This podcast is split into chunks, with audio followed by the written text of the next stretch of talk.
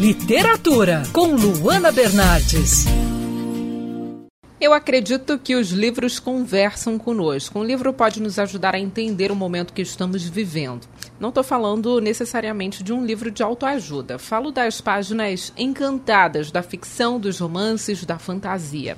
E o livro A Garota que Lê no Metrô, da escritora Christine Ferrer Fleury, fala justamente sobre isso. Esse trabalho foi lançado recentemente pela editora Valentina. O livro conta a história de Juliette, que tem uma vida regrada, tem uma rotina, encontra sempre as mesmas pessoas no metrô. Mas algo muda na vida dessa personagem quando ela conhece Soliman. Soliman vive em um local abarrotado de livros, um paraíso, né?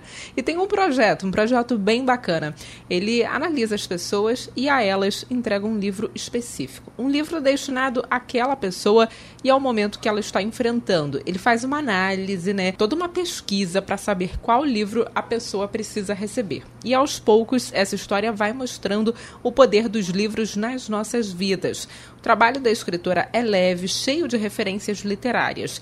Curtinho, o livro pode ser lido em um dia e exalta a beleza e a importância da literatura nas nossas vidas. Eu sou a Luana Bernardes e você pode acompanhar mais da coluna de literatura acessando o site bandnewsfmrio.com.br clicando em colunistas. Você também pode acompanhar as minhas leituras pelo Instagram Bernardes Luana, Luana com dois N's. Quer ouvir essa coluna novamente? É só procurar nas plataformas de streaming de áudio. Conheça mais dos podcasts da Band News FM Rio.